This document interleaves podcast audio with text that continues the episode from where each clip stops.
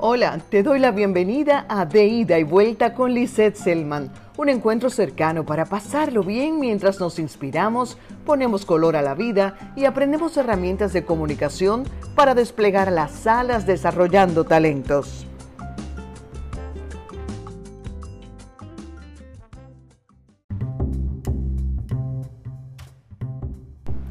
Todo lo que somos y traemos en nuestra mochila de vida, nuestros pensamientos, estados de ánimo, la educación de hogar y la académica, nuestro nivel cultural, absolutamente todo se manifiesta en la manera en que nos comunicamos por cualquier vía, es decir, oral y gráficamente, pero también a través de nuestro cuerpo con los gestos y posturas, lo mismo que por medio de nuestra actitud ante la vida y ante los demás. Por supuesto, en el devenir del tiempo a todos nos pasan cosas buenas, otras que no lo son tanto, y la suma de ellas también va dejando su huella en nuestro carácter y estado de ánimo, en unos más y en otros menos, pero huellas que reafirman que no es lo que nos pasa, sino lo que hacemos con lo que nos pasa.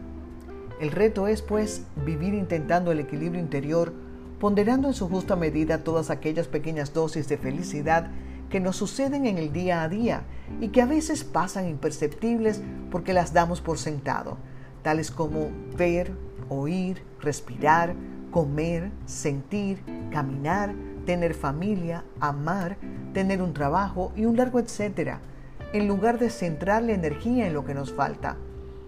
Y con relación a los reveses que nos ocurren, ¿sabes qué es lo que se impone?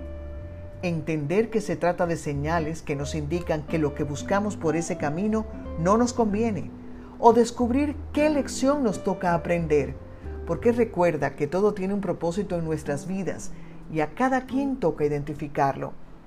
Un reputado psiquiatra español afirma que el fracaso enseña lo que el éxito oculta, y lo creo igual. Lo que nos molesta quizá nos está enseñando tolerancia.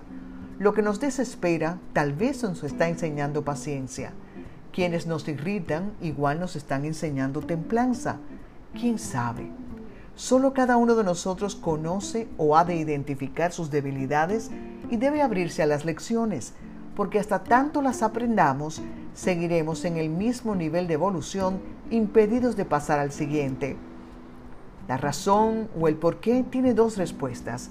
La primera es que ese es el camino del crecimiento personal y la segunda porque todo ello se manifiesta en la manera en que nos expresamos, sea con palabras, con gestos o también con silencios. Piénsalo.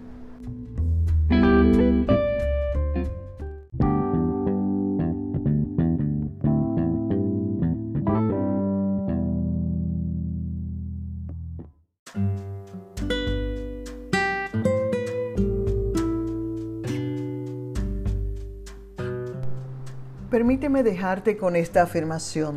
Tan perjudicial es pasarnos la vida intentando ser perfectos como abandonarnos a la mediocridad. Somos perfectibles y ese proceso implica entregarnos con excelencia a la vida, al oficio, a la persecución de nuestros sueños, porque estos no se concretan solos. Tener iniciativa, ser optimista, es definirse como una persona proactiva, esa que no necesita más motivación que la propia para afrontar la vida. ¿Que es más fácil decirlo que hacerlo? Es posible. Que la vida es más dura para unos que para otros, también es verdad.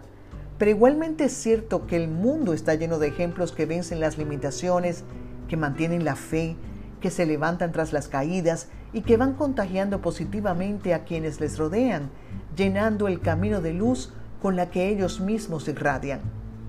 Y ya lo dijo Marianne Williamson en su poema Nuestro miedo más profundo, y cito, Nuestro miedo más profundo no es que seamos inadecuados, nuestro miedo más profundo es que somos poderosos sin límite.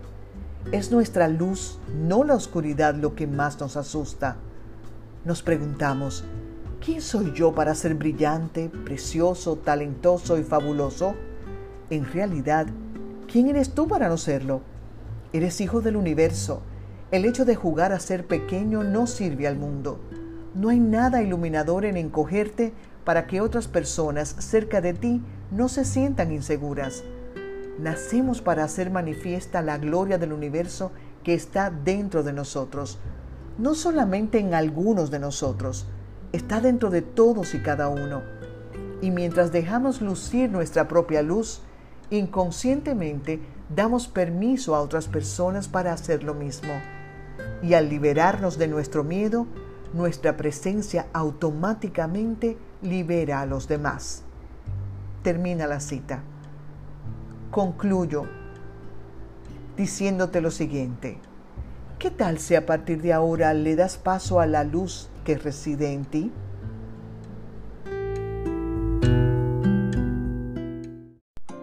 Hasta aquí hemos llegado en este capítulo. Te deseo buena vida. Visita mi página web liselman.com y búscame en las redes sociales como arroba liselman y hagamos más fuerte nuestra comunidad. Te extiendo mi gratitud y la invitación a encontrarnos en el próximo capítulo de Ida y Vuelta.